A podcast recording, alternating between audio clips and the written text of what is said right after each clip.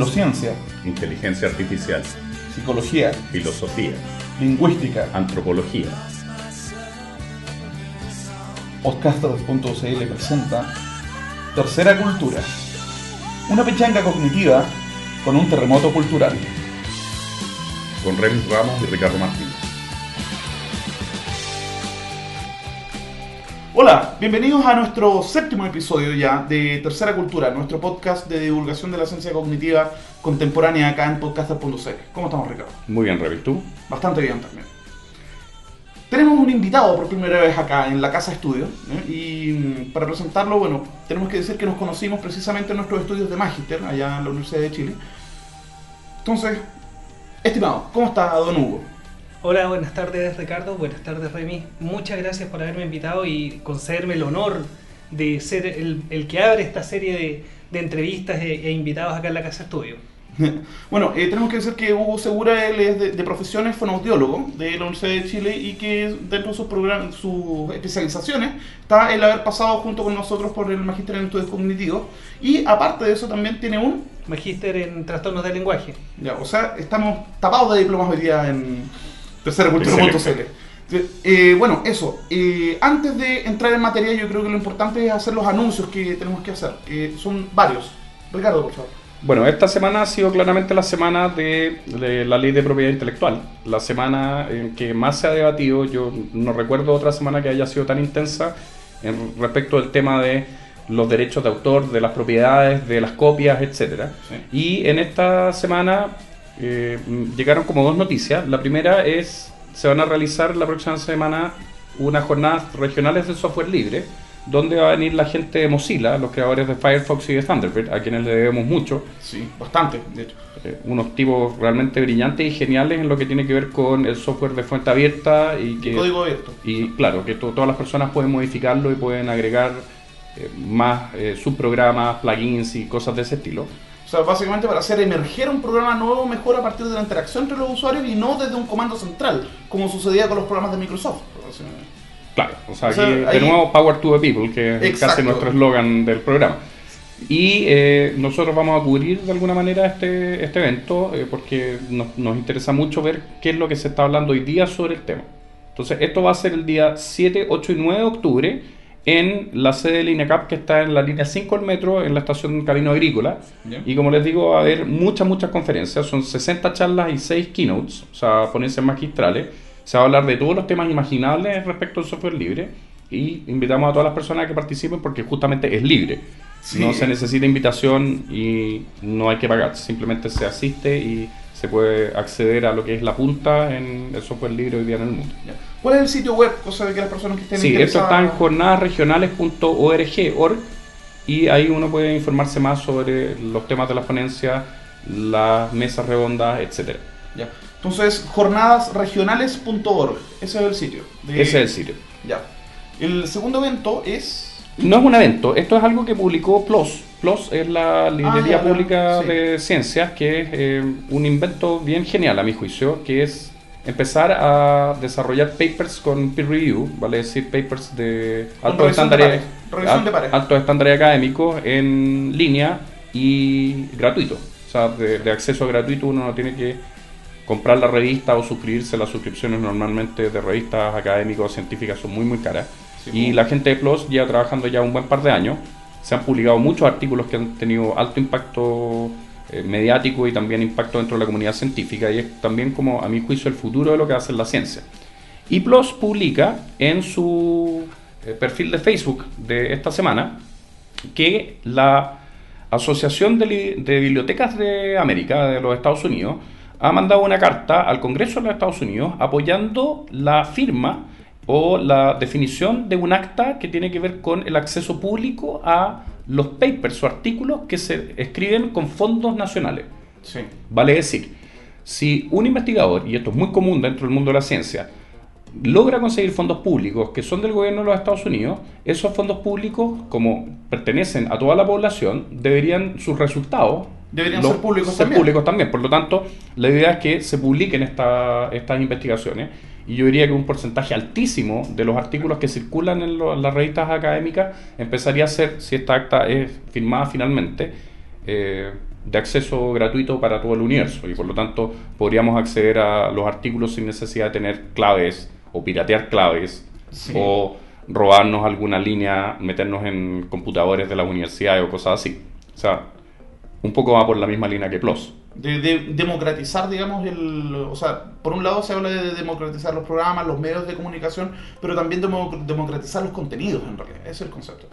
Claro, y eso por lo tanto es muy muy importante. Ojalá que esta, que esta ley se apruebe, porque al aprobarse esta ley em, vamos a tener más acceso a la información de la que hemos tenido nunca.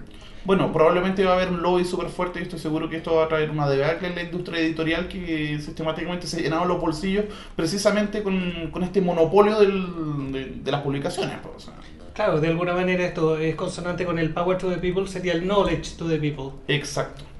Claro, y por, ahí va un poco la cosa. Entonces, a mí lo que me parece curioso es que tenga que hacerse una jornada regional de software libre y tenga que PLOS dar una información de este estilo para que eh, estos temas entren por este otro lado a, la discusión en Chile, donde estamos en, un, entrampados en una discusión que tiene que ver con si se puede fotocopiar o no se puede fotocopiar, cuando en realidad mientras más gente sepa más cosas, mientras más gente tenga más acceso, el conocimiento va aumentando. Y de eso se trata justamente el desarrollo, el progreso, si es que creemos en algo como eso.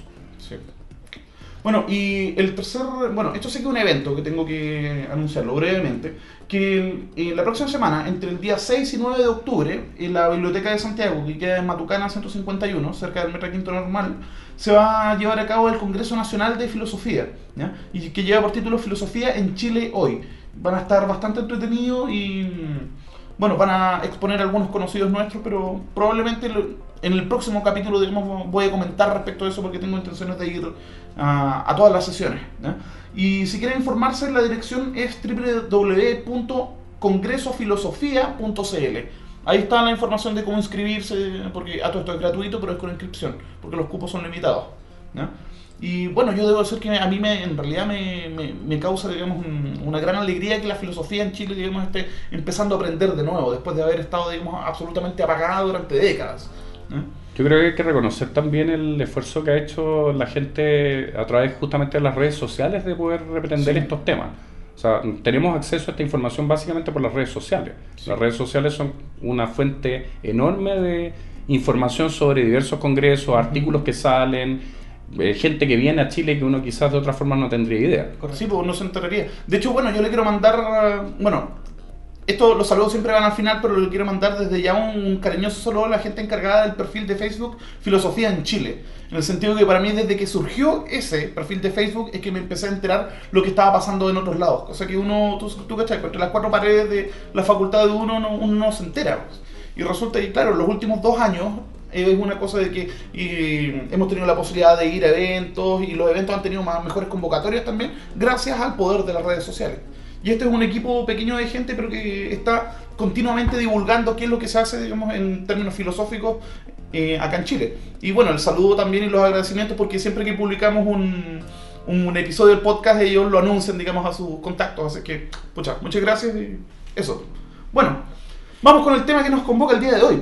El capítulo de hoy lleva por capítulo The Mentalist. Y la idea de fondo es que pareciera ser que todos de alguna manera u otra, digamos, somos mentalistas, en este sentido de ser capaces de leer otras mentes. La pregunta es el cómo y el por qué. Y para eso tenemos acá a nuestro invitado que nos eh, ilustre, digamos, al respecto. gracias. Mira, la verdad es que eh, todo, toda la, capacidad de leer mentes, que eh, vulgarmente o, en forma coloquial se conoce como teoría de la mente, y reconociendo que ese es un mal término, pero es el que más se ha difundido últimamente, surge eh, o, se reconoce como, como parte de la nomenclatura científica a partir de un artículo publicado el año 1978 por eh, Premack y Woodruff, en donde ellos eh, eh, abren el, artículo preguntando si el chimpancé tiene una teoría de la mente. Ellos lo que hicieron fue presentarles distintos tipos de estímulos a chimpancés que estaban encerrados y en estos estímulos que podían ser en fotografías o en video, se les presentaban ciertas situaciones que debían ser resueltas por, por una persona. Entonces, el chimpancé debía resolver el problema del, humano que estaba en, el video o en la fotografía. Y de esa manera lo que ellos trataban de demostrar era que el, primate hipotetizaba el estado mental, lo que quería hacer o lo que estaba pensando la persona. Sí. Entonces es así como ellos encuentran este, esta capacidad de eh, inferir estados mentales, de, em, de pensar en lo que el otro está pensando en el fondo. Y esto después es recogido por Simon Baron Cohen, del cual ustedes ya han hablado bastante, eh, especialmente en el capítulo anterior cuando hablaron del, del, tema del sexo, que es la línea que está desarrollando Simon Baron Cohen eh, actualmente. Y Baron Cohen lo que hace es preguntarse si la persona con autismo, el niño autista, tiene una teoría de la mente le, le ponen a, a, las personas con, con trastornos del espectro autista tareas similares y se encuentran con que las personas con autismo no resuelven las tareas de inferir estados mentales en otro. ¿Puedes dar un ejemplo de, de alguna de las tareas? Sí, claro. La más conocida es la tarea de creencia falsa o tarea de Sally y Ann. Se supone que son dos muñecas. Una se llama Sally, la otra se llama Ann. Sally tiene un canasto y Ann tiene una caja. Sally tiene una bolita y la guarda en su canasto. Sally sale del escenario y mientras está afuera, Ann toma la bolita del canasto y la guarda en la caja. Entonces la pregunta que se le, hace a, la, a, las personas que están siendo evaluadas con esta tarea es, cuando vuelva Sally, ¿dónde va a buscar su bolita? A partir de los cuatro años, los niños con desarrollo típico o desarrollo normal empiezan a responder correctamente que la, la muñeca va a buscar eh, la bolita en el canasto, que es donde lo dejó. Y la pregunta para confirmarlo es ¿por qué? Y la respuesta correcta es porque no sabe que eh, esta sí. cambió de lugar o no lo vio. Y eh, después se le pregunta la confirmación en dónde realmente está para ver si eh, no es un problema de memoria y responden todos que efectivamente está en la caja. Sí. Las personas con autismo no hipotetizan este estado mental de creencia falsa y sistemáticamente tienden a responder que está en la caja. Sí. Esa es una tarea. O sea, que la va a ir a buscar a la caja. Eh, correcto, ya, correcto. Porque, o sea, no hacen sí. el salto entre lo que ellos conocen uh -huh. respecto a lo que el otro conoce. Efectivamente. Entonces, esta, esta tarea eh, se toma un poco de eh, nuestro conocido Daniel Dennett, que planteó en, eh, originalmente que la forma de demostrar que una persona tiene esta teoría de la mente es a través de tareas de creencia falsa en donde la creencia del sujeto es distinta del estado real de las cosas. Sí. Ah, okay. Mira, tú la otra vez nos estábamos conversando a propósito de esto y mencionaste que existían tareas de creencia falsa de primer orden y de segundo orden. Correcto. La tarea de Sally y Ann, que pueden ser, no sé, Pepito y José, uh -huh. o pueden ser, no sé, el lobo y un conejo, por ejemplo. Uh -huh. O sea, de hecho, creo que se puede reproducir fácilmente, digamos, sí. en, uno se lo puede hacer al sobrino, al hijo, etc. Uh -huh. eh, una tarea de, cre de, creencia falsa de segundo orden, ¿cómo sería? Esa es un poco más compleja y parte de, con el mismo guion y se trata de que cuando Sally ya ha salido del escenario y Ann está cambiando la bolita, se asoma Sally y la ve sin que Ann se dé cuenta. Yeah. Entonces la pregunta de la tarea de segundo orden es ¿dónde cree Ann que Sally va a buscar la bolita? Ah. Entonces es mucho más complejo porque se trata de pensar sobre lo que el otro está pensando del pensamiento de un tercero. Entonces por eso un segundo orden. Es la representación de la representación que tiene otro. Wow. Hay un ejemplo clásico que es el ejemplo de Friends, de uno de los capítulos más importantes de la serie, que es uh -huh. cuando descubren que eh, Rachel y, y, Chandler están Eh, juntas, que Mónica y Chandler Mónica están es, juntas. claro, es, es y que eh, descubren que están, que están juntas, pero en realidad ellos no saben eh, uh -huh. que los otros saben. Claro. Y hay todo un juego con si yo sé que el otro sé que yo sé que el otro sabe. Claro. Y, y la verdad es que eh, eh llega a ser tan complejo que el, uno de los personajes, que Joey, se pierde y en algún, en algún minuto dice, ya, ahí perdí, no, no entiendo lo que están hablando, pero, pero yo sé lo que sé y punto. Voy a poner un ejemplo que a uno le debe haber pasado. Por ejemplo, si uno de adolescente le gustaba una niña y uno era tímido, eh, a uno le gustaba la niña y uno empezaba a preguntarse si la niña sabía uh -huh. eh, que sí. le gustaba a uno. Claro. Y después uno se preguntaba si en realidad uno sabía que la niña sabía que uno sabía. Claro. Y así uno seguía sucesivamente hasta grados súper... Sí, muy sí, recursivo esto. Muy recursivo, sí. pero probablemente no llega hasta un grado muy grande, porque yo creo que en el momento en que uno ya sabe que el otro sabe que uno sabe, como que se detiene, ya no, no, no hay más recursividad. Claro. Hay un momento en que una especie de epifanía y uno dice, bueno, ya, sabemos que el otro sabe. Claro. Y que sabe que yo sé. Por lo tanto, hay que actuar. Sí. Pero eso es cuando hay dos personas implicadas. Cuando son tres o cuatro, ahí ya tenemos un, un argumento, digamos, para sketch del Chavo del Ocho o, o del Chapulín Colorado. O sea, de, de, estar. Bueno, tú sabes que él sabe que tú piensas que él cree que yo quiero que él sepa que yo pienso que él...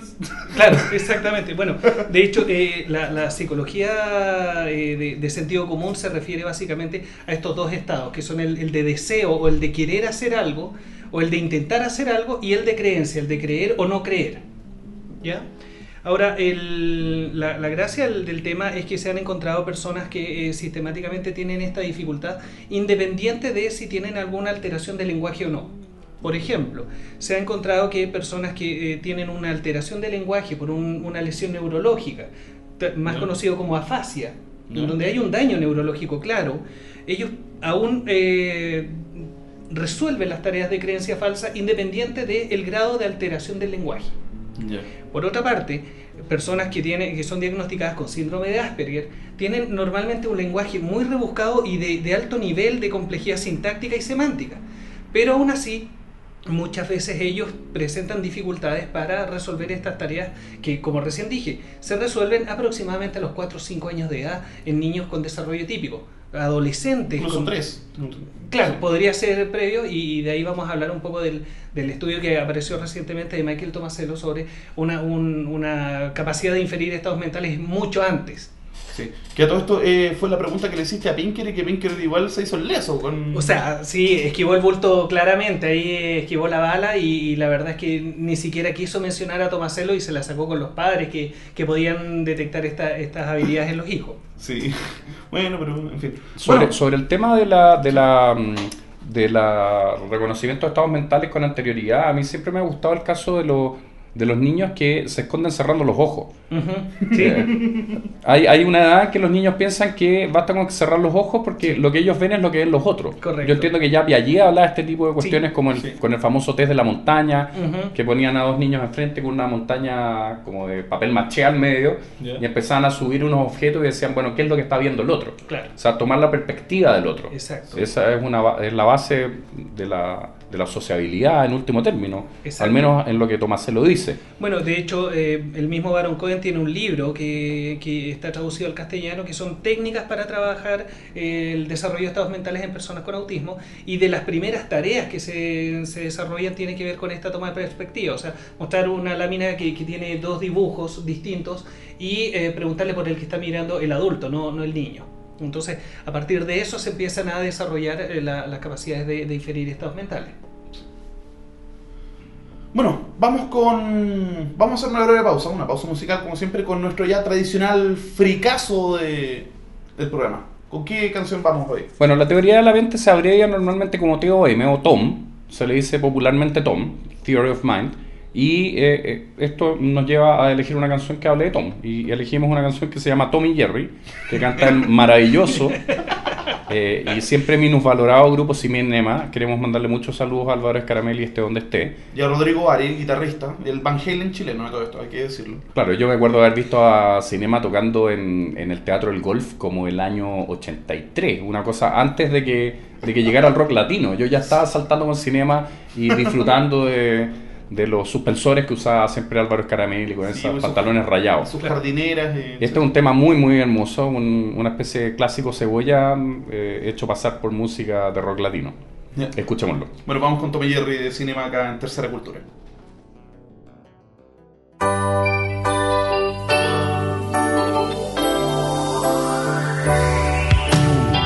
Estoy cansado ya de verte el mismo pelo largos y traviesos, cada día tú me pides más amor y no puedo dártelo. Cada madrugada me despierto, evitando tu mirada, tus palabras y te insisto, yo no soy de ti, yo no soy de nadie.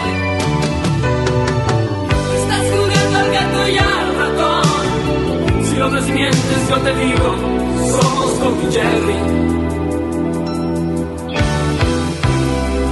Los de la televisión. La da da da.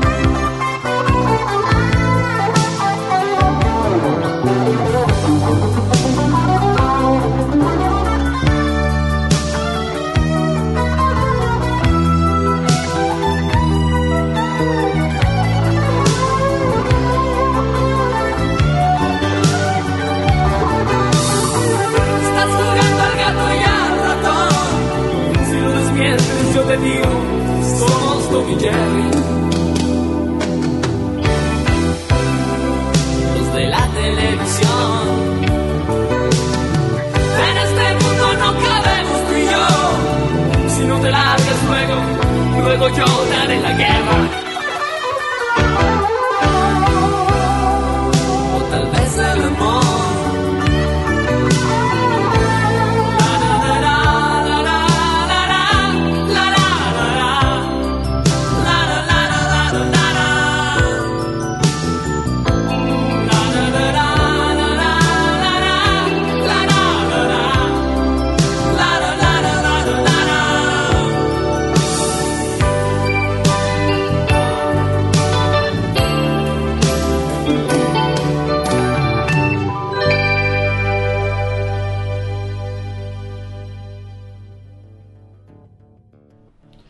Y eso era Tommy Jerry de Cinema, un clásico de los 80 acá en Tercera Cultura.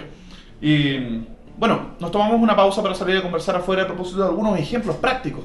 Porque, o sea, es importante mencionar que esta cosa la teoría de la mente, si bien los desarrollos teóricos son más o menos recientes, o sea, la psicología existe, claro, hace ¿cuánto? ¿Cien, ciento y tantos años, más o menos?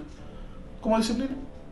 Sí, uno podría decir que comienza con, con los equipos de investigadores alemanes y con y con William James en los Estados Unidos, básicamente. O sea, bueno, tradicionalmente se dice que el origen de la psicología está con Wilhelm Wundt y que sería más o menos como 100 años, más o menos, sería a principios de- del siglo XX.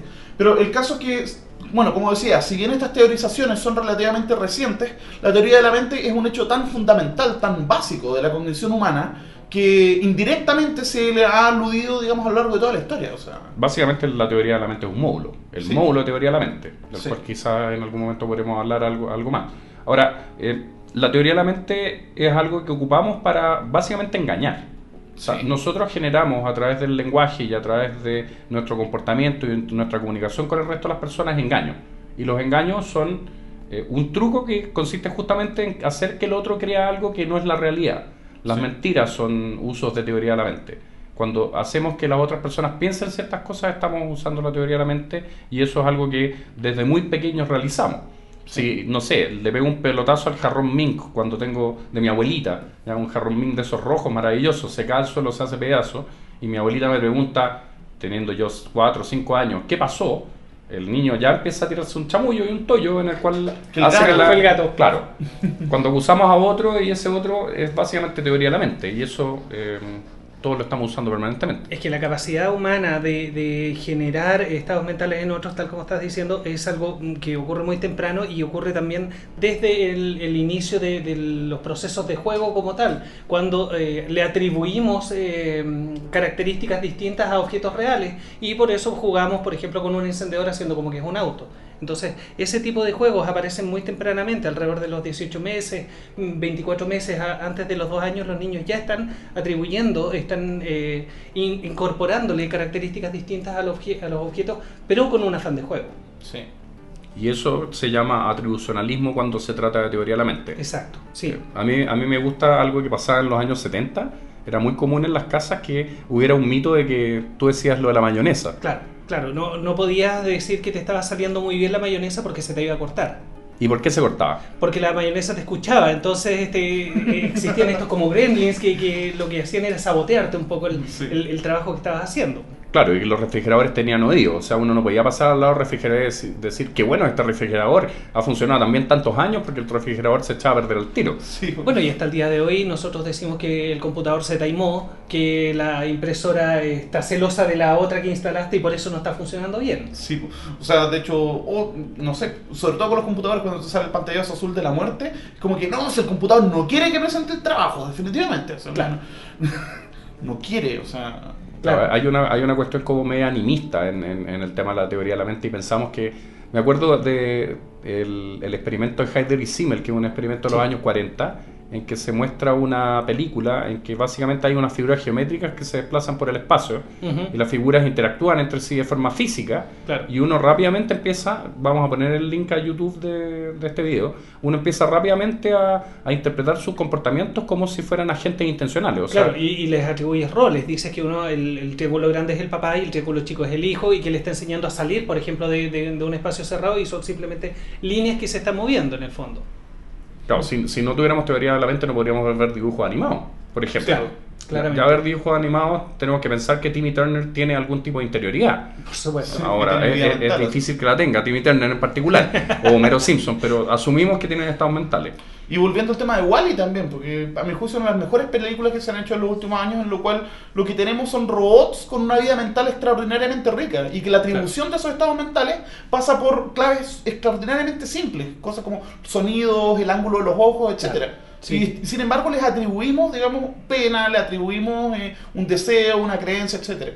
sí. ¿Tú has visto el tema de la detección de miradas? Porque esto es algo que Baron Cohen en su libro del 94, Mind Blindness. El Mind Blindness, sí. Eh, mira, la verdad es que el, tema de, la, de, los patrones de detección de mirada eh, está bastante... Mm, se, se, está cuestionando bastante, básicamente, porque personas, por ejemplo, que, que son que tienen ceguera de, congénita por algún síndrome, por ejemplo, son capaces de engañar, son capaces de, em, de atribuir estados mentales independientes de la capacidad de ver que está mirando el otro. Entonces, niños ciegos se, se, les hace la tarea de eh, decirle que oculte un objeto en presencia de su madre e instintivamente ellos, por ejemplo, lo ponen en su espalda en donde se supone que no debería verlo la mamá. O sea, de todas maneras, independiente de, la posibilidad de ver perceptualmente, tener una representación perceptual de la mirada del otro, ellos sí son capaces de atribuir este estado mental.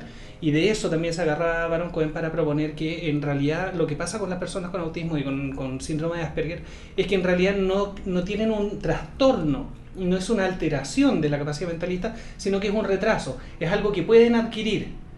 A diferencia, por ejemplo, un trastorno de, teoría de la mente es lo que ocurre con personas con algún tipo de desorden eh, paranoide, en donde lo que hacen es por exceso de, capacidad de, atribuir estados mentales, están encontrando eh, intencionalidad en todo el mundo y e intencionalidad que no existe. Entonces, eh, ese sería un trastorno, mientras que el otro es una carencia o una falta de desarrollo.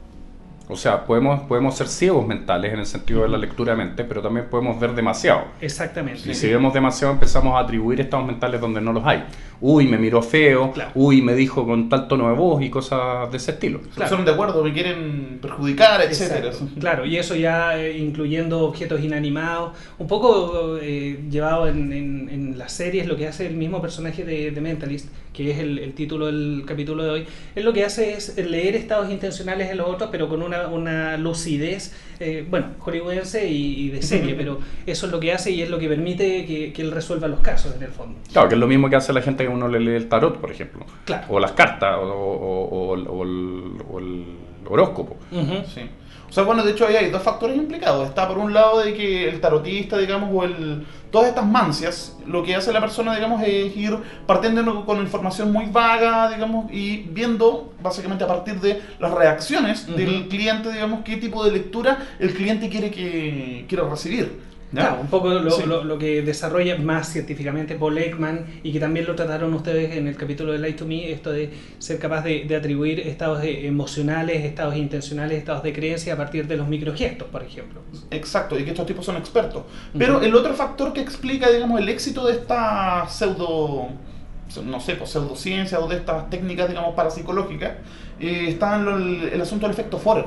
Que resulta que, bueno, eh, Forer se me olvidó el nombre, pero pueden buscar efecto Forer en Wikipedia. Eh, consiste en.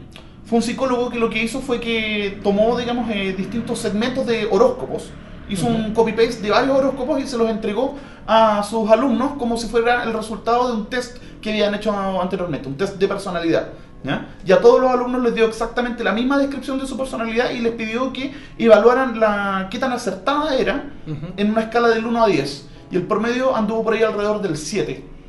muy alta. Muy alto. O sea, de que la gente estaba muy satisfecha con esa descripción, que era una descripción muy vaga, muy general, muy ambigua, pero también era positiva y uno tiende a aceptarla. Cuando uno tiende a aceptar, digamos, como verdad cuando hablan bien de uno. Claro, claro. Como, como decía un profesor en el magíster, todos queremos que nos quieran. Exacto. Entonces, el, el tema de la, de la, del engaño está muy asociado a esto y a mí me gusta también ver los casos que, que ocurren, por ejemplo, en el cine. El cine, para algunos teóricos, se han escrito en la segunda mitad de esta década varios libros sobre teoría de la mente y cine, como uno lo... O sea, el cine sería el arte que juega con la teoría de la mente, más que quizás cualquier otro. Hay, hay un ejemplo que la Uta Fritz, en su libro Autismo, creo que es Autismo, ¿no? Que es de fines de los 80, principios de los 90. Correcto. Eh, está este cuadro del engaño. Sí. Se llama El Tramposo, un cuadro que está en el Louvre, si mi memoria no de falla. Georges Latour. Es un cuadro que fue pintado en 1635. Claro, en este cuadro hay una persona que está con unas cartas debajo de la manga y alguien se da cuenta de eso y pasan muchas cosas de teoría de la mente en el cuadro. Porque algunos saben, otros no saben, uno está indicando a otro que es, es un tramposo y solamente con las miradas y los gestos, la, la expresión corporal aparece la, la información. Claro, eso, eso en, en pintura. Ahora en cine, la, la cantidad de películas que se han hecho, y lo estábamos comentando recién, eh, Hitchcock, por ejemplo, era un maestro en, en esto de inducir estados mentales en la audiencia que fueran distintas de los estados mentales de los protagonistas. Claro, por ejemplo, lo que él llama el suspense, que es algo que le decía Truffaut en este famoso libro de entrevista, es básicamente la distancia que se produce entre el conocimiento que tienen de la realidad dentro de la película, los personajes y el conocimiento que tiene de la realidad fuera de la película, el- la persona que está viendo. Entonces, si yo estoy viendo a alguien que tiene debajo de su silla una bomba y yo sé que él no lo sabe, evidentemente, bueno, no falta la señora que salta, ¡socorro, cuidado! Claro, claro. Porque, claro, entiende, entiende que el otro no tiene acceso a esa información. Y, y Entonces, ese muy, es el suspense. sí, y es muy frecuente que, que uno eh, se, se angustia pues, y dice, ¿cómo va para arriba si está el asesino? Bueno, hay- había, había una, una entrevista que le hacían a la Tippi Hedren en creo que el Film and Arts, en que le preguntaban, eh, bueno, qué le había parecido el trabajo con Hitchcock en Los pájaros. Y, ella eh, le dijo algo bien ingenioso a Hitchcock, y está vinculado con algo que dijimos en un programa anterior. Eh, cuando llega el momento de la famosa escena en que tiene que subir y, y encontrarse con los pájaros, y uno sabe que eso va a pasar, la Tippi Hedren le dice a Hitchcock, no soy actriz de método, no sigo a Stanislavski, pero ¿qué motivación tendría mi personaje para subir? ¿Y qué le contesta a Hitchcock? Hitchcock le dice, lo vas a hacer porque yo lo digo. Toma. Porque Hitchcock Claro. básicamente sabía que lo que quería producir no era algo que fuera coherente dentro de la película, sino que una tensión en el espectador. Exacto. Que el espectador se sintiera con esa responsabilidad. Ajá. Los personajes actúan de forma mucho más eh, mecánica, Claro. sin tanta mente ni desarrollo. Ahora, una de las películas que, que a mi juicio juega excelente con, con- con el tema de, de inducir estados mentales es Los sospechosos de siempre. Todo el relato que, que elabora el Verbal Klimt, el, el personaje central, que, que es un sujeto rengo, que, que es medio cojo, eh, está en base a crear un estado mental eh, tanto en la audiencia, que eso se, se ve al final, no voy a hacer el spoiler, pero también en, eh, en los otros personajes, que son los policías que están escuchando el relato. Claro, y ahí lo engaña. Hay otras más, en general las películas de gángster, las buenas películas de gángster de los años 60 y 70, como El Golpe de Sting, en, en esta película básicamente toda la película consistía en un gran engaño que se armaba por un lado al personaje al cual querían estafar, pero también por otro lado al espectador. O sea, la película jugaba con engañar al espectador, el espectador pensaba que algo malo iba a ocurrir y resulta que todo estaba dentro de la mente de, lo- de los creadores de la idea dentro de la película Claro. y a uno lo engañaban. A mí normalmente me, me molesta cuando me engañan en el cine, cuando, cuando me dan una información que es falsa. El escamoteo de información también. Claro, el escamoteo de información en que básicamente el tipo arma la narración para el espectador de manera que el espectador se haga un estado mental X, que en realidad no corresponde al estado de cosas, simplemente porque lo engañaron. Claro. En esa película estaba lleno de ese tipo de engaños y a mi juicio eso le quita un poco de valor. Ya. O sea, uno debería tener un acceso lo más privilegiado posible a lo que está pasando sin que le, le den trampa. Sí. Que es algo que también hacen, por ejemplo, las novelas policiales. Claro. Sí, pero no necesariamente. Yo precisamente a propósito de estas películas clásicas me estaba acordando de un ejemplo más o menos reciente que yo considero que es precioso a propósito de manipulación de estados mentales, que es esta secuencia en The Dark Knight, El Caballero de la Noche, la secuencia del asalto del banco. Claro. que en la cual todos empiezan a matarse entre ellos porque había, digamos, precisamente una- un esquema de manipulación. Y cuando llegan los dos últimos, bueno, él te dijo que me matara y, y hace que yo te mato a ti. Y, sorry, pero hay otro más. Y resulta que después el, el único que sobrevive es precisamente el Joker. El Joker, porque hizo todo. Y que manipuló la cosa de una manera casi como de relojería. O sea, Claro, ¿Se acuerdan de, de ese corto? No sé si es de la Warner, ese en que eran dos amigos que era el, el- el lobo y el perro, el Sí. perro pastor inglés, y Sí. que se- vivían en la misma casa y fin- ponían claro. la tarjeta Sí, y sí, empezaban sí. a trabajar. Había un- una, una escena muy genial del mismo tipo en que llegaba el, el lobo vestido de oveja. Y se sacaba la piel de oveja y era el lobo. Claro. Una oveja y la oveja se sacaba la piel de Y oveja. era el perro. Y era el Y era el perro. y después sí. se empezaban a sacar mutuamente y uno era el otro. O sea, Sí, no sé- la, la maraña de engaños Claro. era, era Engáñame enorme. si puedes, era una continuación de- del golpe, que no era tan buena, pero que jugaba también con ese, con ese nivel de, de complejidad. Claro. Em, Shakespeare. sí, sí, la literatura. Hay un libro de la Lisa Sunshine, una teórica de la ciencia cognitiva especialista en literatura, que se llama ¿Por qué leemos ficción? Y su teoría, yo concuerdo plenamente con ella, es que leemos ficción básicamente para acceder a estados mentales de otras personas.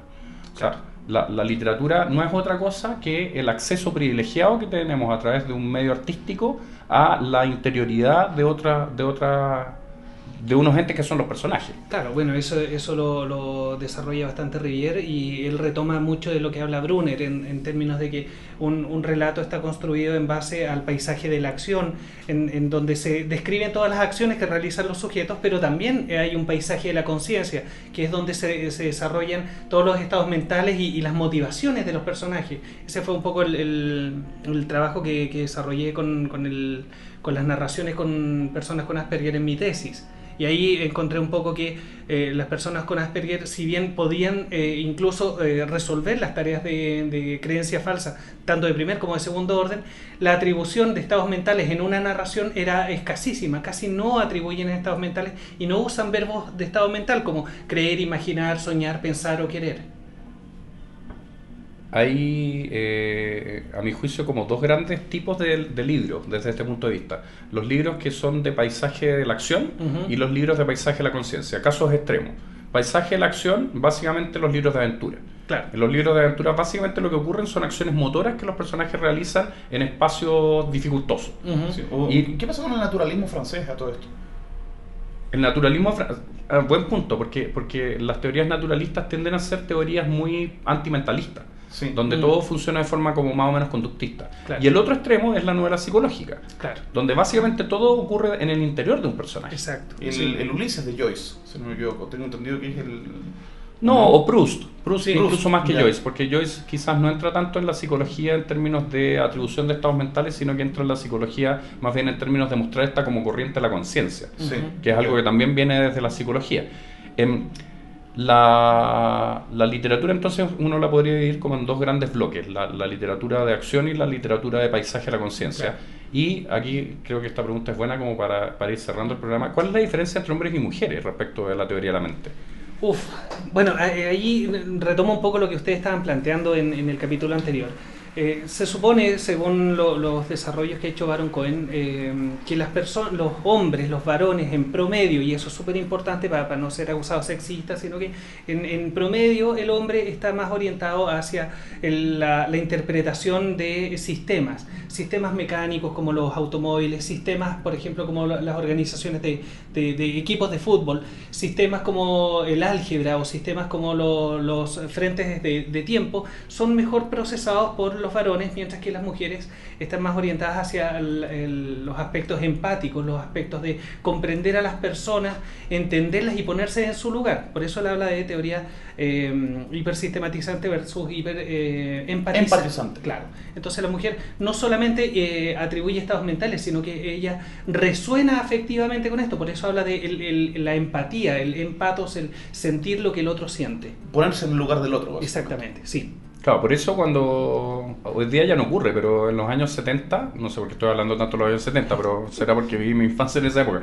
Eh, en los años 70 uno cuando llegaba a los kioscos, en los kioscos había básicamente dos tipos de libros colgando a unos libros que se llamaban algo así como Penny Dreadfuls en, en inglés, que eran libros de, de, una impresión muy muy barata. Y había dos grandes categorías, que estaban las novelas de vaquero y las rosas. Y las novelas rosas. Y claramente los hombres leían novelas de vaquero y las mujeres novelas rosas. Sí, claro. Pero está todo el mundo de, las novelas de vaquero psicológicas, como, no sé, Los Imperdonables de Clint Eastwood, donde, donde, hay intentos de, de cruce entre esos dos niveles. Sí, sí. Y bueno, bueno, vamos cerrando entonces el capítulo. Tenemos eh, el tema de cierre, es un tema de Marillion, que se llama Misplaced Childhood. Todo esto, Misplaced Childhood es el disco, es el disco. Ah, sí, ah. sí. Lo que pasa es que le pedimos a Hugo que eligiera una canción que hablara sobre la teoría de la mente. Bueno, Hugo lo puede explicar. Es básicamente, bueno, en primer lugar me gusta mucho el tema, me, recuerda también a mi, a, mi juventud. ¿Y, las calles de Garnet? Sí, claro, evidentemente. Y por otra parte, eh, es que en el coro el, el, cantante dice, a penny for your thoughts, my dear. O sea, yo doy una chaucha por tus pensamientos, quiero saber lo que tú piensas. Y, doy plata por ello. Quiero saber lo que tú quieres. y el tema entonces se llama Lavender y Es de, Marillion del disco Misplaced Childhood, un disco clásico de rock o pop progresivo de los años 80 también. Bueno, y agradecer nuevamente digamos, la presencia de nuestro ilustre, ilustrísimo invitado, Hugo, y que bueno, es uno de los seguidores también del programa. Y bueno, dejar los invitados para que comenten, ya sea en podcaster.cl o que nos dejen comentarios en el Facebook. Y también recordarles de que la semana pasada inauguramos nuestro blog, que es terceracultura.cl, en el cual vamos a estar sistemáticamente durante la semana ir publicando cosas también. Y eso, sería eso. Chao. Chao, muchas gracias. Chao.